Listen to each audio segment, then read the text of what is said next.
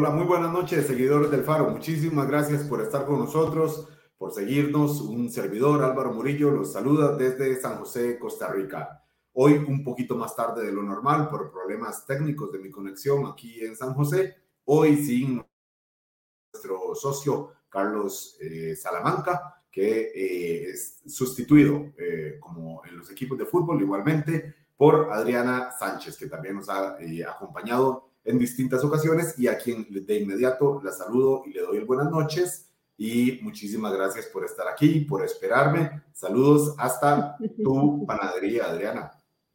Buenas noches Álvaro y buenas noches a toda la gente que se está uniendo a compartir con nosotros este ratito en el que vamos a hablar de los milagros del fútbol. Mm, no, no, no es un, un programa religioso, ciertamente, pero sí eh, tienen ribetes de eso. Cuando uno habla de milagros y de fútbol, hay unas, eh, unos elementos eh, místicos más allá de lo, de lo estrictamente lógico, evidentemente. Y, bueno, a eso entramos hoy. Y de verdad que les agradecemos el acompañamiento en esta, en esta digamos, versión en video que tenemos del el especial de eh, El Faro se va al Mundial Qatar 2022, en donde pueden ver algunas crónicas, algunos de los artículos, columnas de opinión desde diversos ángulos para mirar el, eh, el fútbol, para mirar este mundial, un mundial, decíamos desde un principio particular y raro, eh, que ofrecía la posibilidad de que el fútbol eh, bueno, aliviara eh, un poco eh, la, crudeza de ver este mundial en un país como Qatar, en un país poco futbolero, por primera vez un país de Oriente Medio, un país árabe, además musulmán, alojando un mundial de fútbol. ¿Por qué es importante esto? Bueno, por lo que pasó en esta semana. Ya ahora sí estamos con el Mundial avanzado, estamos a las puertas de cuartos de final, con eh, obviamente los mejores ocho equipos en donde sobresalen, bueno, los favoritos de siempre y una sorpresa. Adriana, Marruecos, decime vos, decime vos, ¿qué hace Marruecos ahí? ¿Y cómo, cómo podemos dimensionarlo? Porque esta es evidentemente la, la gran sorpresa de los octavos de final después de esta derrota, después de este partido contra España.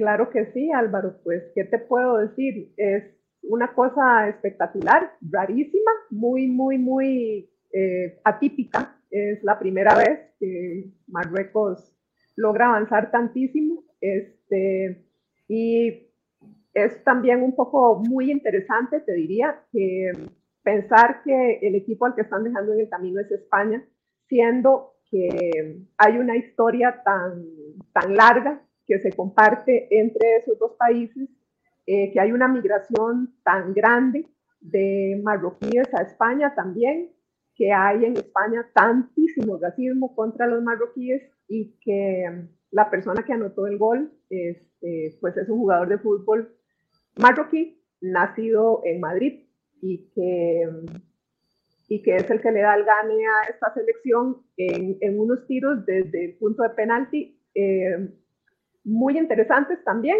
Este, sin duda hay, hay muchas, muchas particularidades, muchas estrellas. Eh, hay un poste que, que, ataja un gol y hay un portero que ataja dos. Y me parece, yo, yo no, no vi el partido en, en vivo, lo iba escuchando en radio porque estaba en carretera. Y justo en la narración estaban diciendo, cuando se acabó el tiempo extra, y ya iban para los tiros de penal. Eh, no recuerdo quién decía que, bueno, que España iba a tirar esos penales con, bajo mucha presión porque ellos tenían mucho que perder en, esas, en esos tiros de penal y que los marroquíes, pues probablemente, o sea, ya habían llegado hasta donde habían llegado y que lo que les quedaba era celebrar y atreverse un poco más, ¿no? Y ir a tirar esos penales, pues y nada que perder, sin miedo Alex.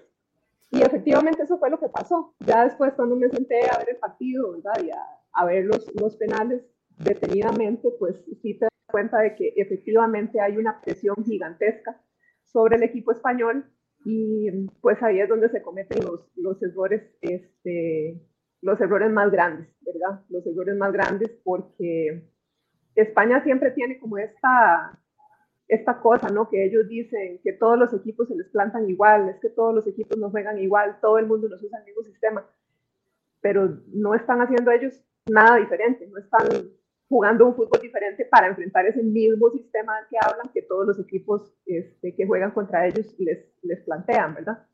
Y bueno, yo aquí en Costa Rica sí he encontrado pues una gran alegría de parte de la afición, porque se siente como una dulcísima venganza, por supuesto, después del ridículo que los españoles nos hicieron pasar en el primer partido, este, verlos quedarse en el camino y verlos quedarse en el camino de esta manera. estaba leyendo la crónica, este, la crónica desde, desde Cataluña, este, de, de ver ganar a Marruecos en España y pucha, yo no sé, o sea, debe ser una cosa tremenda. La gente no sé cuánto van a, demorarse superándolo. Sí, Adriana, aquí no puedo evitar recordar tu primera columna que escribiste para el especial de las cosas que también son el fútbol. En un partido como este, España-Marruecos, hay tanto en juego, hay tanto en juego que eh, este esfuerzo de FIFA, decir, solo miren la pelota de fútbol y no vean nada más que, que hay eh, alrededor de esto, eh, es imposible. Es que son, mm, si uno se pone a ver, es una relación de siglos, es que hay que devolverse siglos. los moros, los cristianos, la, la, la, la o sea, eh, toda la, influencia eh, eh, árabe en la península ibérica, entrando por supuesto por el Magreb, lo que decís vos de, bueno, casi un millón de migrantes marroquíes viviendo en España, probablemente más si se incluyen los indocumentados según los datos oficiales.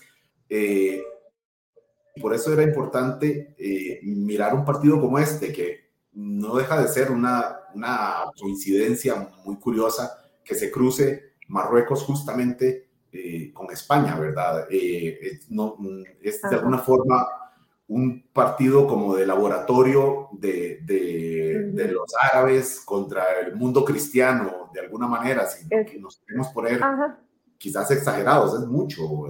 Y, curioso que el partido que sigue es contra Portugal, ¿verdad? O sea, sigue Marruecos adentrándose en la península ibérica, es como, como anteriormente sucedió, ¿no? Hace, hace varios siglos ya.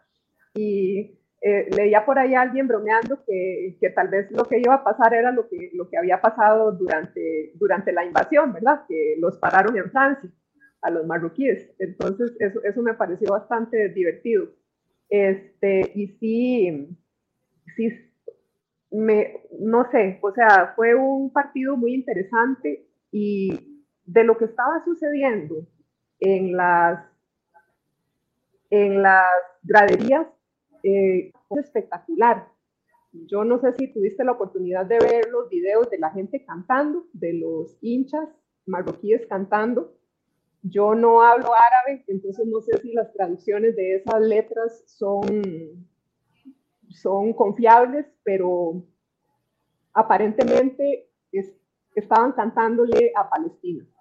Le cantaban a Palestina a la vez que los jugadores celebran el gane del partido sosteniendo una bandera de Palestina también. Entonces, a mí me sigue dando mucha risa, ¿verdad? que haya gente que dice que el, fútbol no es político, que el fútbol es un deporte y que es apolítico y, no, sí, lo que sea, digan, sigan diciendo lo que sea. Sí, de, hablar podemos decir todo lo que queramos, pero finalmente el resultado de este partido, cuando me refiero al resultado, no es eh, los penales que metió Marruecos versus los penales que no supo meter España, eh, sino que me refiero al resultado es lo que pasó después. Cuando un triunfo de una selección se celebra por encima de sus fronteras, no por simpáticos, como suele, como le ha ocurrido a Costa Rica o le ocurrió en Brasil 2014, que, bueno, que generaba una simpatía ahí. No, esto es una identidad, eh, Adriana, es una identidad árabe, es el, el, primer país árabe que llega a cuartos de final en el primer mundial que se realiza en el mundo árabe. Eh, entonces, muchos de los que estaban en Doha apoyando a, Marruecos probablemente eran eh, tunecinos, probablemente eran cataríes, probablemente eran de, por ahí, de por ahí, zona de Oriente Medio, eh, o por supuesto el, norte de, los, africanos de África septentrional también, ¿verdad? Todo, es, toda la gente de Senegal, toda la gente que...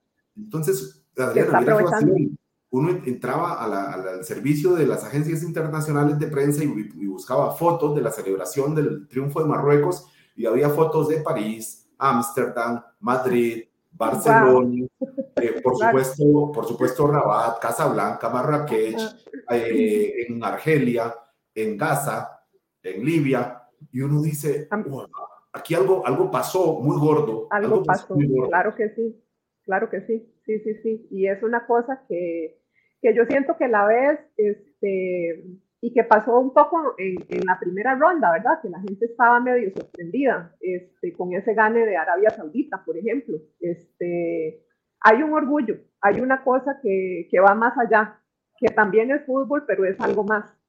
Y pues, como, como yo les decía, este, la última vez que nos vimos, eh, este mundial ni siquiera es para nosotros, este mundial no es para Occidente sea, no, no, nos equivoquemos. Alguien lo pagó y es un mundial para, para Oriente Medio. No es un mundial para, para los occidentales, como los hemos tenido siempre. Ya hemos hablado de esto, ¿verdad? El mundial se está jugando a fin de año, no se está jugando en verano. Este, las cosas son muy distintas.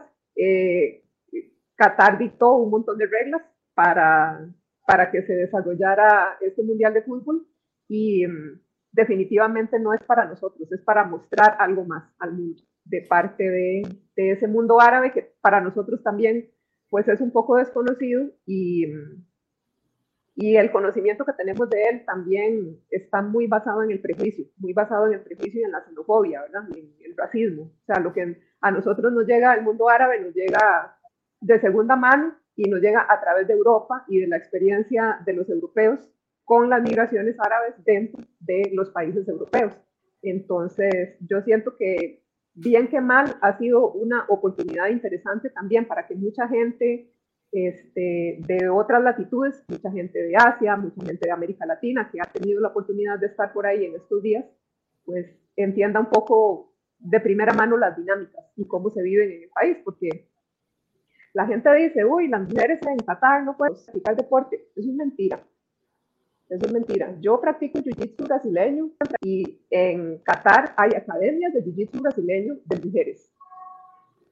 Y, y, lo sé porque conozco profesoras de jiu-jitsu y ellas pelean con, con, toda su ropa, con todo, o sea, se tapan completamente, se ponen el kimono encima de su burka, pero ellas pelean y entrenan y tienen permiso de entrenar y tienen permiso de competir.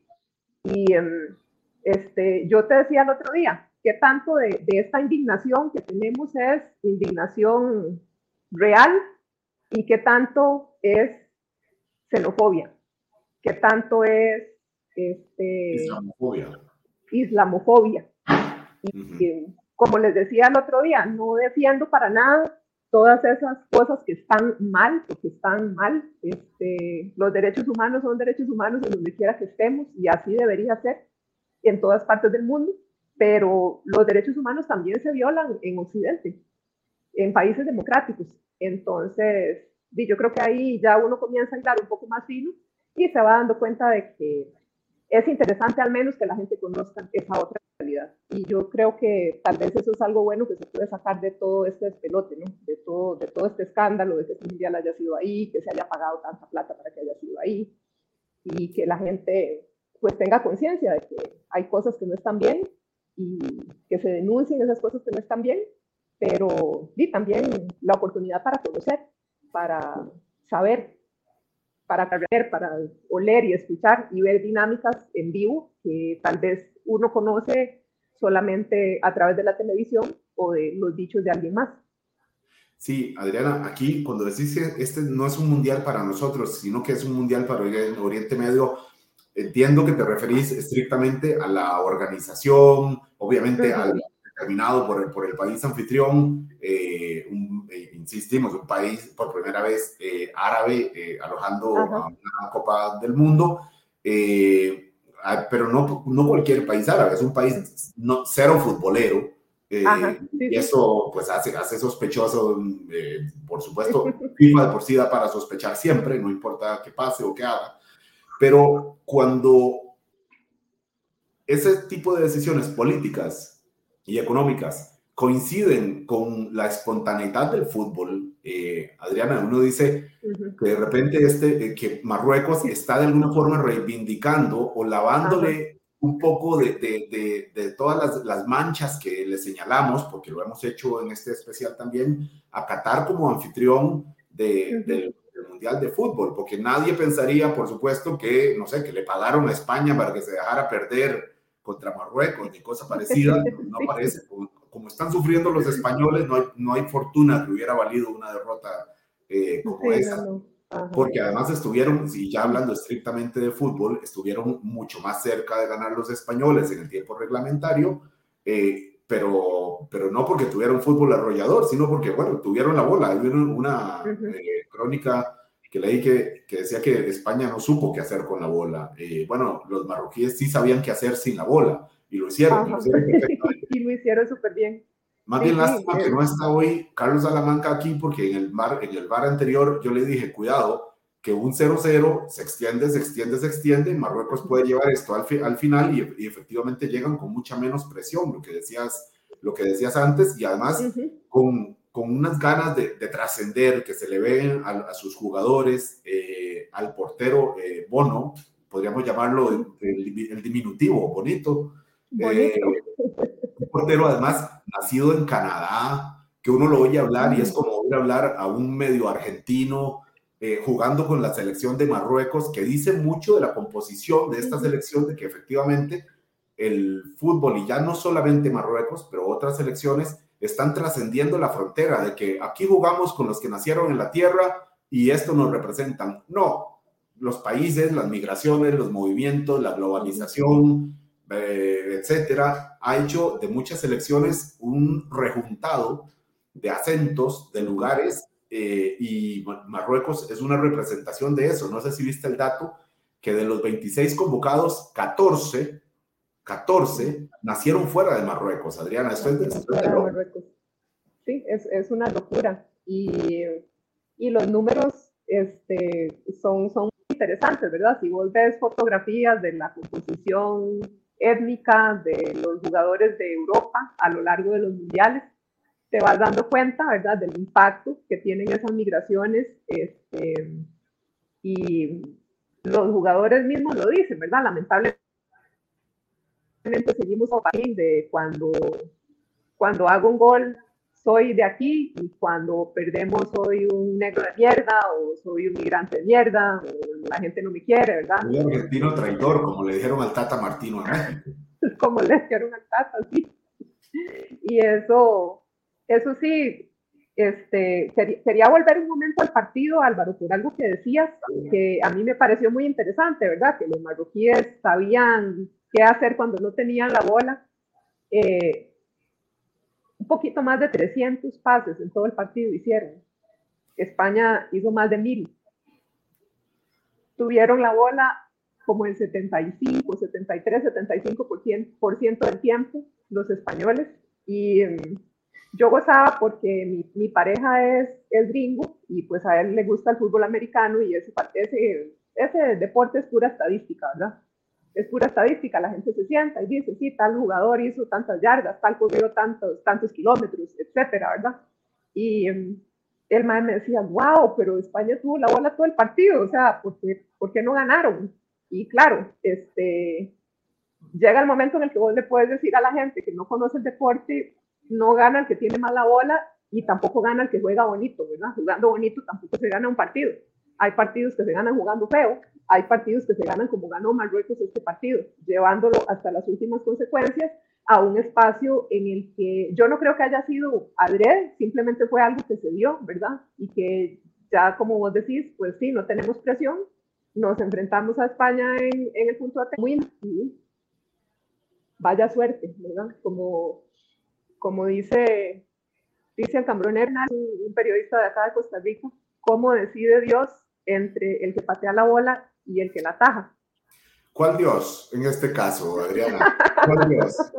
Porque al ser, eh, al tener esta connotación, eh, el partido entre árabes y occidentales, eh, sí, muy fuerte, muy fuerte. Sabemos que ser árabe no, no necesariamente ser musulmán, aunque sabemos que hay una mayoría musulmana dentro de, los, del mundo árabe, de los países árabes.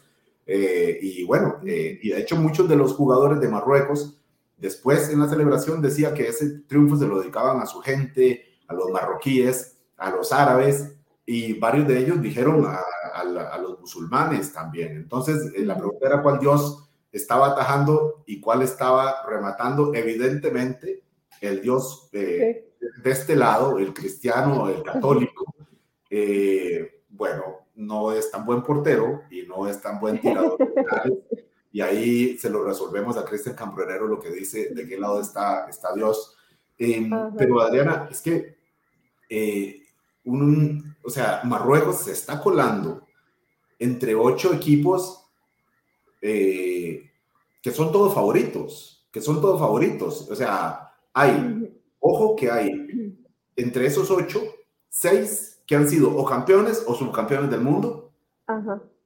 Y el otro que no ha sido ni campeón ni subcampeón, me parece, eh, es Portugal que se enfrenta con Marruecos, pero que bueno, ahí tiene Cristiano Ronaldo y esta novelita que tienen que resolver de si está vigente o si, o si es más bien un factor que juega en contra o qué. Pero entonces, eh, o sea, contra ese Portugal va Marruecos y es muy curioso esto que decir, no lo había pensado de verdad, que sigue Marruecos ahí en su avanzada en la, en la península. Eh, y, y y bueno, ahí lo tendremos. El sábado es el partido, pero mm, mañana, mañana tenemos acción después de dos días de no, de no eh, bueno, de tener definida la, parrilla de los cuartos de final. Eh, mañana juegan Brasil y eh, Croacia. Y Croacia. en un partido que uno diría Brasil es favorito y será favorito por los siglos de los siglos y, ya veremos si pierde o no, pero favorito será siempre. Pero por lo que hemos visto en este mundial, bueno, podemos llamarle favorito sin mayor riesgo, me parece, Adriana. Sí, sí, totalmente, totalmente. Y bueno, en el partido anterior, ¿verdad? Con esos goles tan lindos que hizo Brasil, sale de verdad uno como, wow, sí, este, tiene como, tiene pinta, tiene pinta Brasil de que, de que podría seguir avanzando y, y quizás dar la sorpresa otra vez, ¿verdad? Este, va a ser un partido muy interesante porque Croacia es un equipo muy competitivo, es un equipo que tiene un fútbol muy rápido, un fútbol muy, muy seco. Este, y va a ser interesante verlos enfrentarse a, a Brasil, ¿verdad? Que la canariña pues tiene, tiene tanto baile, juega tan lindo, eh, se, mueve, se mueve por las laterales súper bonito y, y yo creo que gane quien gane, va a ser un partidazo. Eso no me cabe duda de que va a ser un partido muy bueno y, de verdad tengo muchísimas ganas de ver qué, qué, es lo que va a suceder ahí y quién nos va a sorprender y si, y si va a seguir Brasil anotando goles lindísimos como, como los que hizo en, en la jornada anterior.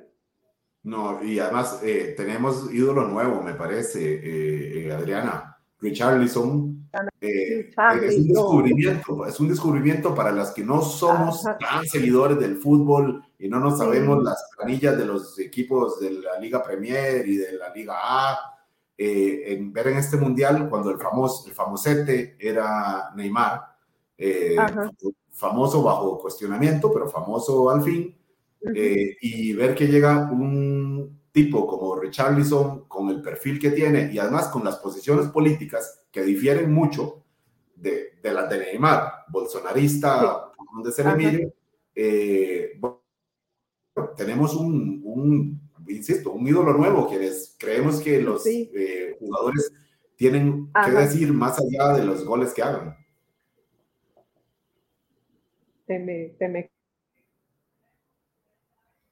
Hola Adriana.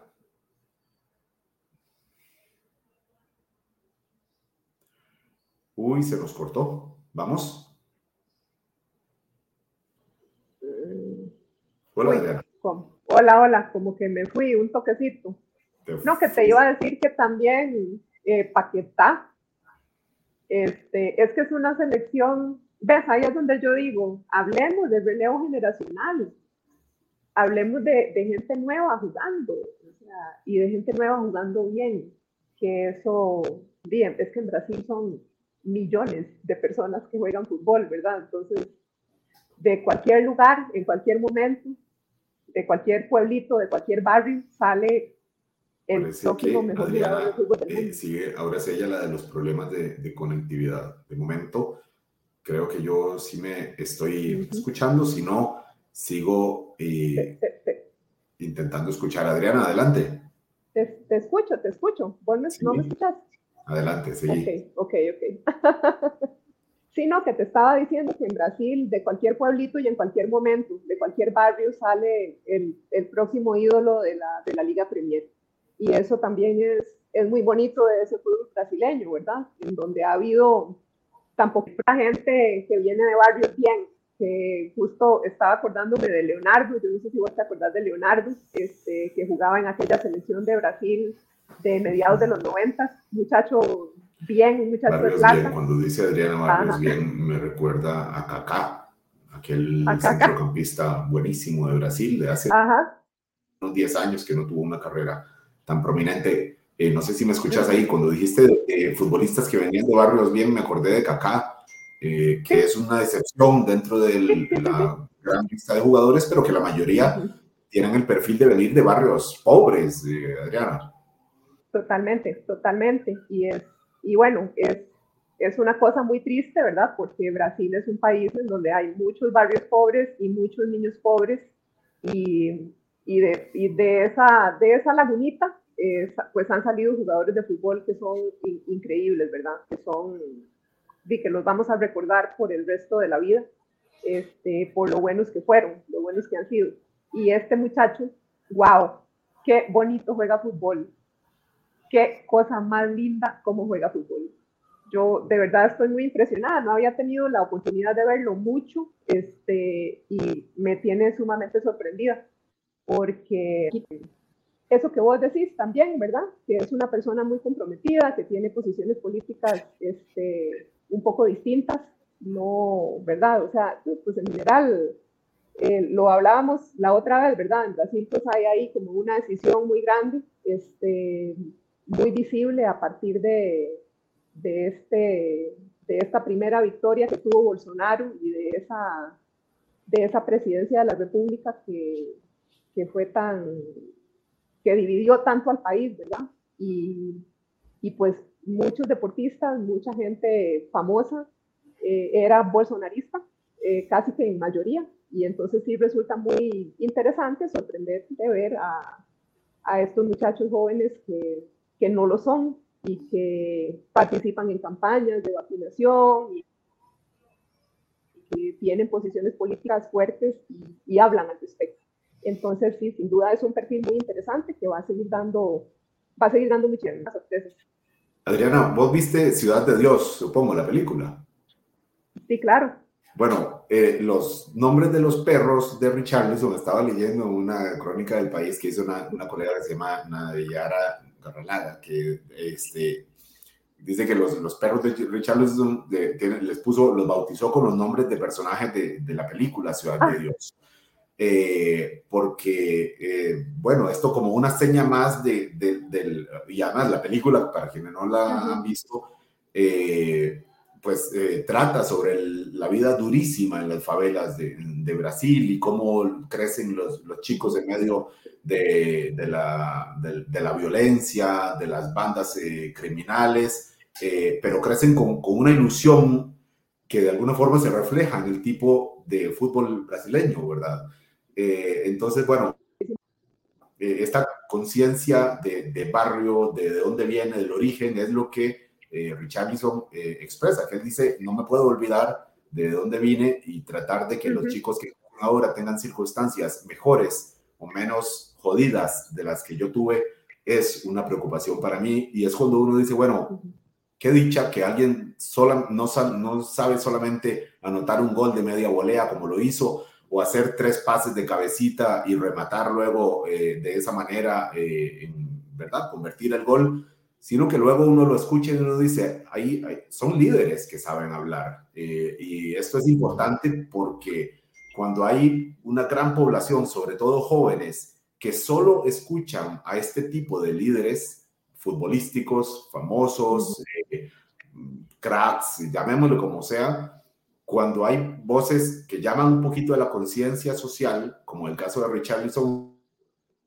eh, bueno, se agradece. De verdad que cae como agüita fresca, sobre todo cuando a la par tiene un personaje como Neymar, que para mi alegría no ha hecho gran cosa en este mundial y, bueno, se nota más el contraste, Adriana.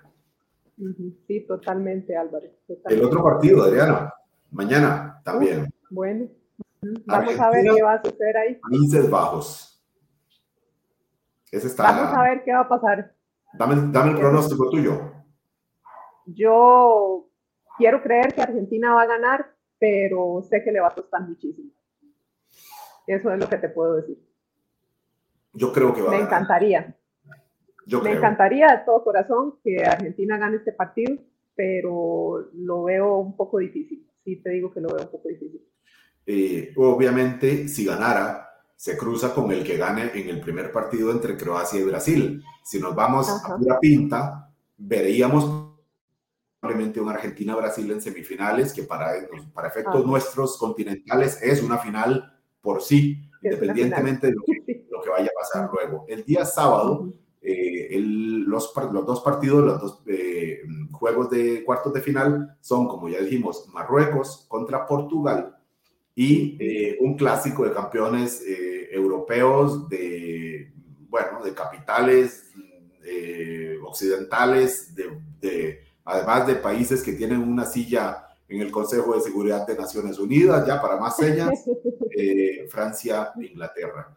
Se enfrentan Francia que, bueno, mm, va sobrada, ¿verdad? Me parece que va sobrada, Inglaterra un poco menos, aquí el pronóstico eh, yo creo que va por el lado francés y tendríamos que empezar a ver de nuevo la composición de esta selección y revisar un artículo que, se, que está también eh, publicado y que incluso en el Faro English lo han difundido, difundido también eh, sobre, sobre el elemento eh, étnico, multiétnico de la selección francesa, como bien decías, que no es nuevo en este mundial, ya se ha visto en los últimos 20 años, desde que, desde Francia 98, Thierry Henry, Lilian Thuram, eh, bueno, un montón de, de maes que ya han sido campeones con Francia, muestran este, esta composición multiétnica francesa que es la que le mete un poco de ruido frente al crecimiento de la extrema derecha eh, política en, en, toda Europa, pero en general en, Francia, sin duda, con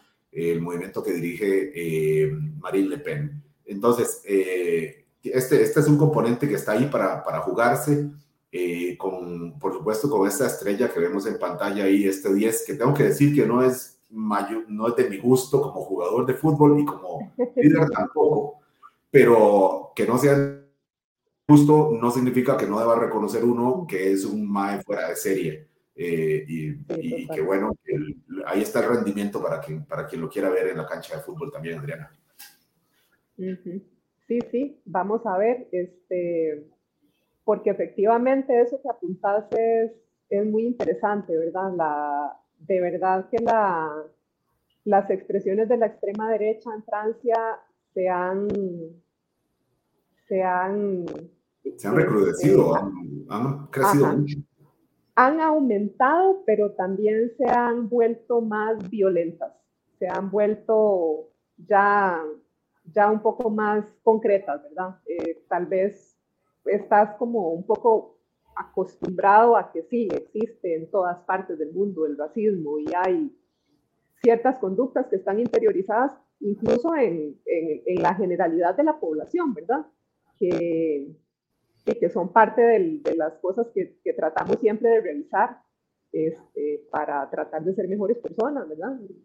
Concientizarnos sobre todo ese racismo que, que todas las personas llevamos dentro. Los tenemos. Pero, pero este, eso es una cosa y otra cosa es ya como lo que está sucediendo, lo que ha venido sucediendo en Francia en los últimos ocho años, que a mí me tiene como sosteniéndome la quijada y de hecho, es, esto me lo, me lo venía preguntando desde, desde hacía días, ¿verdad? Como, bueno, ok, este, ¿qué es lo que va a suceder en, en este Mundial de Fútbol si, si, Francia sigue avanzando y si Francia eventualmente volviera a campeonizar? Este, ¿Cómo van a celebrar? O sea, a la derecha, ¿qué le importa más? ¿El, el fútbol o, o la procedencia étnica de los jugadores del equipo? el fútbol o el racismo. Entonces es, es interesante este, porque de verdad es una selección que tiene una composición étnica muy heterogénea y, y no, no, no, no, corresponde, esa realidad, que es la realidad del país, no se corresponde con la visión de mundo o con el ideal de mundo que tiene esta derecha recalcitrante francesa que está tomando cada vez más este, más poder además dentro del país. Entonces, este, yo sí quiero, quiero ver qué pasa. Me gustaría, solo por eso, me gustaría que Francia gane este partido, honestamente. Eh, Adriana, porque es que vos decís, ¿qué va a pasar si vuelve a quedar campeón? Es que ya fue campeón, recordemos, en, 2018 y ya la derecha extrema francesa renegó de esta selección. Eh, en otros momentos han dicho que ellos, eh, bueno, Jean-Marie Le Pen el, digamos, uno de los principales dirigentes de este movimiento, papá de Marine Le Pen, que fue la, que, la candidata que, eh, que alcanzó una, una cantidad récord de votos en Francia en las elecciones de este año, que las ganó sí Emmanuel Macron, pero con un crecimiento muy, muy preocupante. A quienes nos preocupa que crezca el movimiento de la extrema derecha, eh, que fue lo, lo, que se vio. Bueno, Jean-Marie Le Pen, el, el el principal dirigente de este movimiento ya había renegado de la selección de, de, Francia y otras voces de la extrema derecha, de la, extrema, de la derecha radical francesa, diciendo que estos eran unos, eh, ¿cómo era? Chicos mm, traviesos eh, de los barrios complicados de, de, Francia.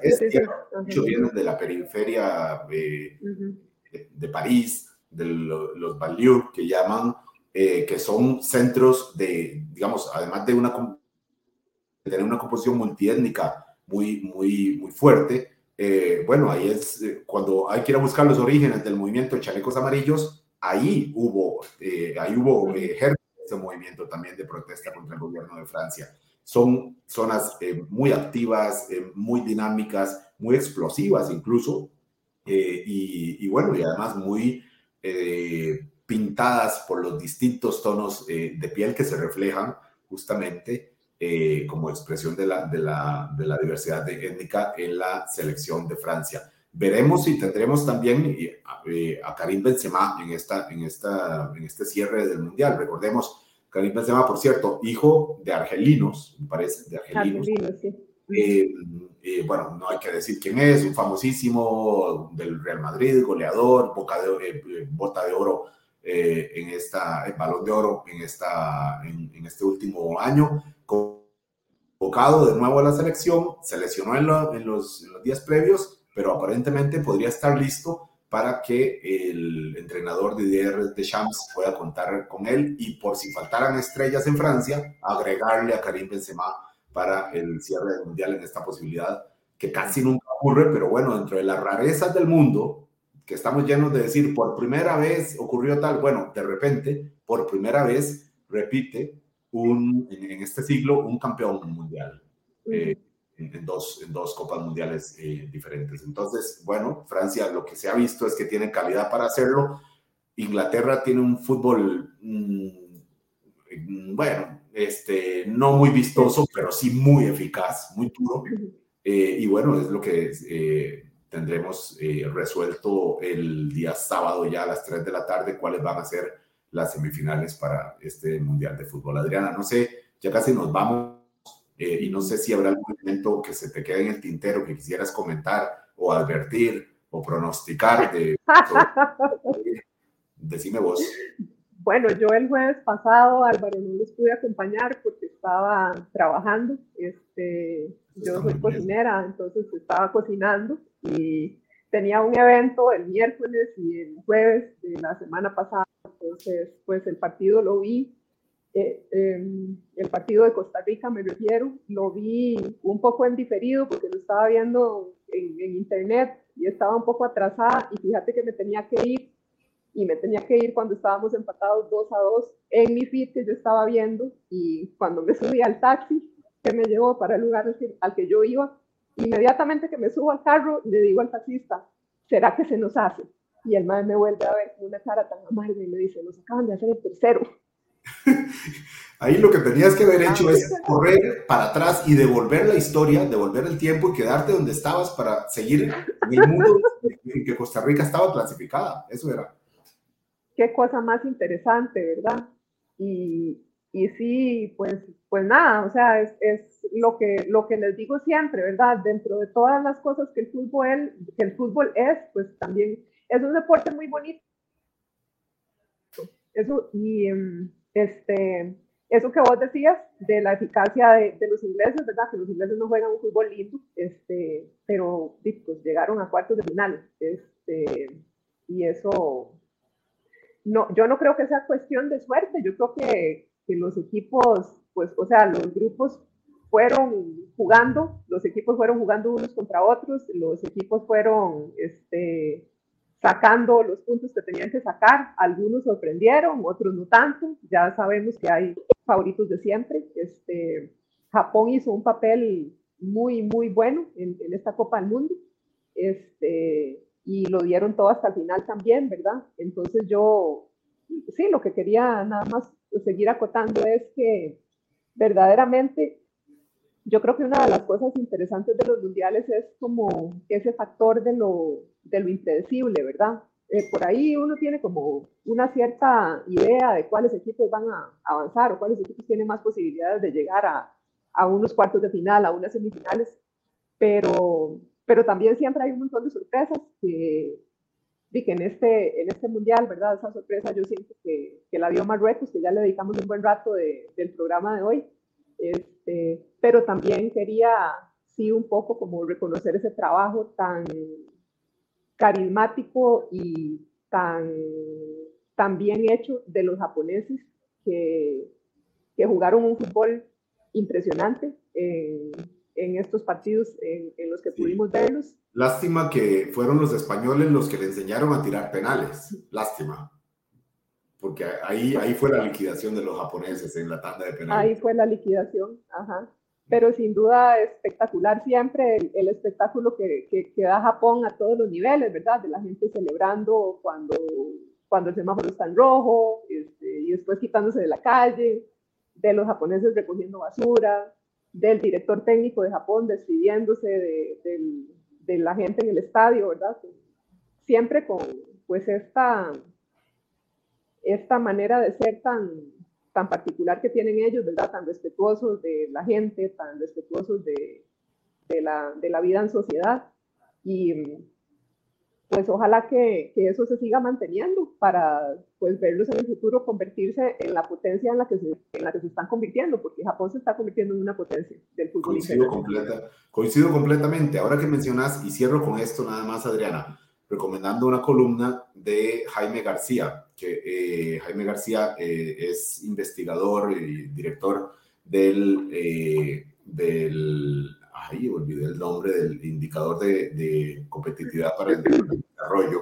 ahí tal vez si me, me ayuda poniendo la, la, columna ya para, para ir cerrando también, donde habla del fútbol como dice, el fútbol lo gana el capital humano, o sea, de los factores que inciden en que una selección de un país sea exitosa en su fútbol. Bueno, no es que el país más educado ganara todo, porque ahí probablemente Finlandia debería haber sido campeón mundial. No es que el país más rico ganara todo. Eso, el fútbol lo gana el capital humano.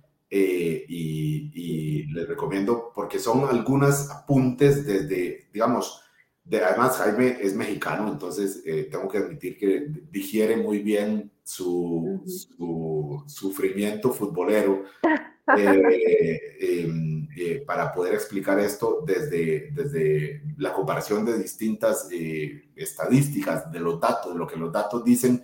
Dice que el, el, el nivel de ingreso de los países importa, no es determinante, pero importa, porque si fuera determinante sería Estados Unidos campeón mundial, Eh, eh, pero también de la apuesta que hacen los países eh, por convertir, digamos, por crear capital humano alrededor del fútbol, sobre todo en los países donde el fútbol forma parte de la identidad nacional. bueno, que es el caso de Brasil, Argentina, Uruguay, con particularidades muy propias, por supuesto, cada uno de estos tres. pero, pero luego ya vemos el, digamos, cuánto trabajo por delante tiene, por ejemplo, la región de CONCACAF, la peor región en términos de desempeño en este Mundial de Qatar 2026, para, para poder competir y que el fútbol genere cosas buenas, eh, más allá del, salario de algún famoso futbolista o las ganancias del dueño del bar cuando hay partidos de fútbol, que genere mucho más, que tenga mucho más, más impacto eh, porque sabemos que el fútbol como expresión de tantas, mm, mm, digamos, de tantas eh, industrias y de tantas actividades humanas puede alojar eh, lo bueno, lo malo, lo bonito y lo feo. Entonces, ¿cómo hacer para que el fútbol impacte y modele y educar a través del fútbol esto que decís, de ver a los japoneses actuando para, piensa uno en cómo lo reciben los los niños, ¿verdad? Eh, mira, su basura y probablemente no sea para figurar en redes sociales, probablemente no sea ni, ni, vayan luego a ponerse, mire qué buenos somos, porque ellos, lo hacen. Por ahí, por ahí anduvieron influencers de todas partes este, grabándose mientras recogían la basura del estadio, pero perdón chicos, los japoneses lo hacen de manera natural. Lo hacen sin cámara, lo hacen sin cámara. Los eh, japoneses lo hacen desde antes de que fuera cool. cuando, cuando era mal visto recoger la basura, ya los japoneses lo hacían. Ya los japoneses lo hacían, sí. Eh, Adriana, me alegra mucho eh, poder eh, haber estado con vos en, este, en esta transmisión. Esperamos que la próxima podamos estar ya para atacar con tres, como se hacía antes. Con Carlos Salamanca, con vos y este servidor. Agradecemos, por supuesto, a CISA Seguros, a Movistar, que hace posible esta, esta producción y el especial también. Eh, y a vos te mando saludos ahí en tu eh, restaurante, panadería, eh, Manos en la Masa, que se llama, seguro que algunos de los que nos siguen han pasado por aquí, por ahí, porque es aquí cerca, en el centro de San José. Un abrazo, Adriana, y te cedo el honor de despedir y dedicarle las buenas noches y mandar a dormir a los seguidores, porque mañana vuelve a haber partidos en el Mundial. Mañana hay fútbol, claro que sí, Álvaro, muchísimas gracias. Un placer siempre compartir con ustedes, de verdad me encanta, estoy muy agradecida por la oportunidad y qué bonito que volvemos al fútbol porque se vuelve una adicta durante estos primeros días de mundial, que hay partidos todos los días a todas horas y de repente se acaban los octavos de final y ¡pum! Siempre pasa que hay como un silencio gigantesco, ¿verdad? Hay una cosa horrible, que es que no tenemos fútbol para ver y pues ya mañana, mañana retomamos, ya mañana tenemos dos partidazos que van a estar muy interesantes los dos, el sábado también, y a seguir viendo cómo se, cómo se configuran las semifinales de este Mundial Qatar 2022.